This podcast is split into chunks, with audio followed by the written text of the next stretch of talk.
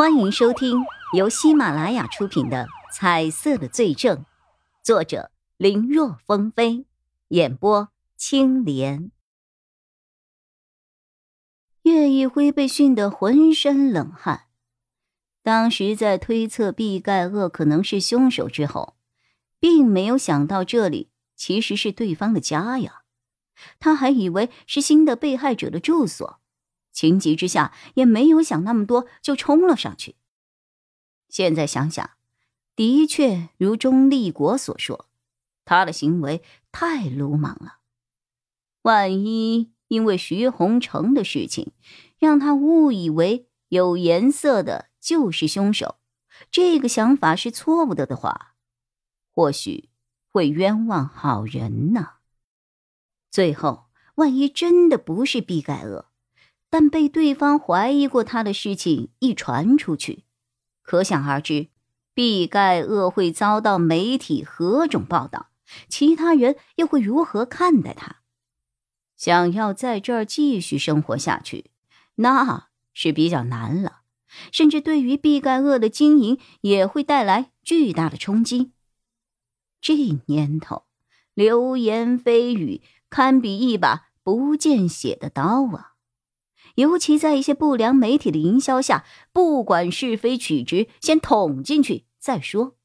反正对不良媒体而言，这一波已经赚得盆满钵满了。至于对方是死是活，那就要看被捅的人命够不够硬了。叶一辉曾经体验过这样的伤痛，好在他的父母没有什么名气，除了案发后报道过一次。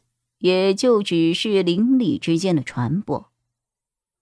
以毕盖厄如今的知名度来说，比他父母不知道强出多少，这势必会闹了众人皆知。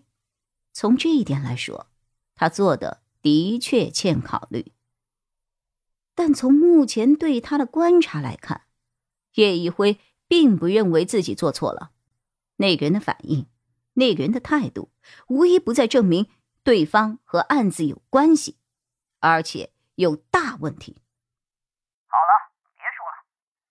电话那头的钟立国不想听还要争辩的叶玉辉的话，直接给打断了。我看你根本就不是一个当刑警的料，要不是看在我的人手不够的份上，你就别想在专案组继续干下去了。从现在开始，你给我老老实实的做事。要是敢再擅自行动，直接给我滚蛋！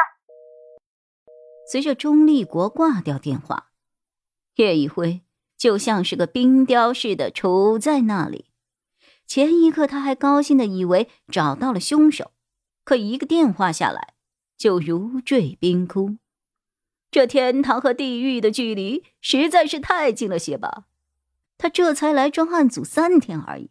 就被组长说了，再擅自行动就直接走人的话，以后的日子怕是有点不好过呀。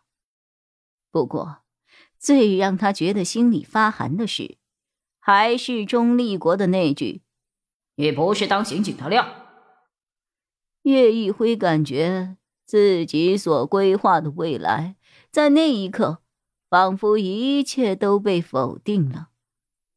他有心想要再重新拨打一个电话给钟立国，可想到对方刚才的那番话，他实在又找不到能够辩解的理由了。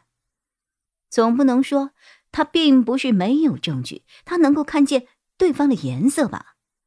他要是敢这么说，估计这钟立国的话会从不是当刑警的料，直接变成连警察都不配当了。这简直就是一个神经病啊！何况钟立国的话，他也不觉得有错。要不是自己能够看到颜色，换做其他人跟自己这么说，可能他的反应也一样吧。说到底，是他太着急找凶手，太想立功了。他不应该这边刚发现一点点线索就立刻汇报。要是等到找到了证据，那就好了。到那个时候，情况就不会像现在这么被动了。现在我该怎么办呢？叶一辉的心里有些着急。孙忠立国不相信他，自己还被下了不准擅自行动的命令，听那口气，可不像是跟他开玩笑。现在老老实实回去继续调查，对他来说是一个最好的选择。可是如今凶手就在眼前，让他不去管，那似乎是不可能的。否则，等他真的走了之后，如果又出现了一名新的受害人，那该怎么办呢？他可不想后半生都生活在愧疚之中。证据，证据，好，既然要证据，我去找不就完了吗？想到就做。叶一辉这次拨通了王小虎的电话。市局这边，他是人生地不熟。只能靠自己的搭档帮忙了。哟，我未来的叶大刑警，怎么有空给我打电话呀？啊！电话那头，王小虎先是笑了笑，随后又不等叶一辉开口，就直接噼里啪啦的一顿说。说吧，是不是碰到什么事情，需要我王某人来助你一臂之力啊我想让你帮我查一个人，叫毕盖厄。叶一辉没有跟王小虎客气，直接把他的诉求说了。我需要他的一些相关信息，越详细越好，一定要快啊！哦，好，你等我一下，我查到了，给你电话。王小虎说着，直接就挂了电话，从头到尾都没有问叶一辉为什么放着市局的资源不用。而舍近求远的来问他，也没有问这个听起来有些耳熟的毕盖厄是谁，为什么要查这个人？